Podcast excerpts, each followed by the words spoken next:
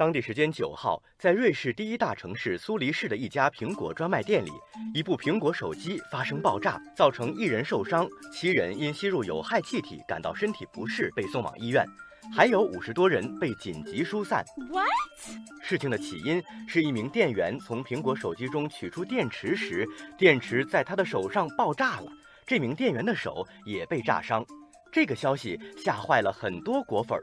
网友愤怒的蜗牛吃惊地说：“手机一秒变手雷呀！”网友长夜梦很多也感慨：“现在就像随身带着个炸药包。”网友精品搬运工说：“用苹果手机以后随身带着灭火器。” Oh no！苹果手机这次爆炸让很多网友联想到另一个手机巨头三星，因为三星手机也曾发生过因为电池缺陷导致的起火和爆炸事故。网友我又不会套路，淡淡的说。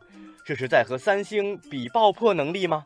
网友你若成风则更关心苹果店员的身体健康，店员这是冒着生命危险在换电池呀。其实，苹果手机在比较冷的天气里会自动关机，已经不是什么新闻。而且，自从苹果公司承认升级会让旧款手机变慢后，果粉们的心碎了一地。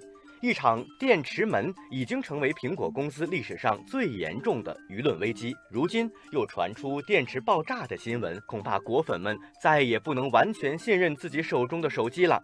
网友陈小涛很快乐，认为估计苹果要抢华为的头条。为什么呢？他说的是，美国主要电信运营商刚刚放弃了与华为手机的合作，华为进入美国主流销售渠道的努力功亏一篑。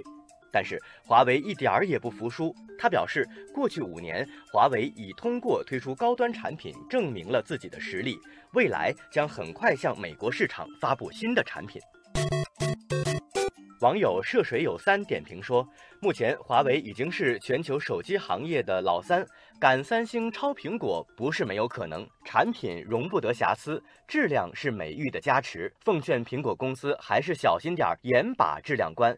要是对消费者不认真，后来者居上被反超，那可是分分钟的事儿。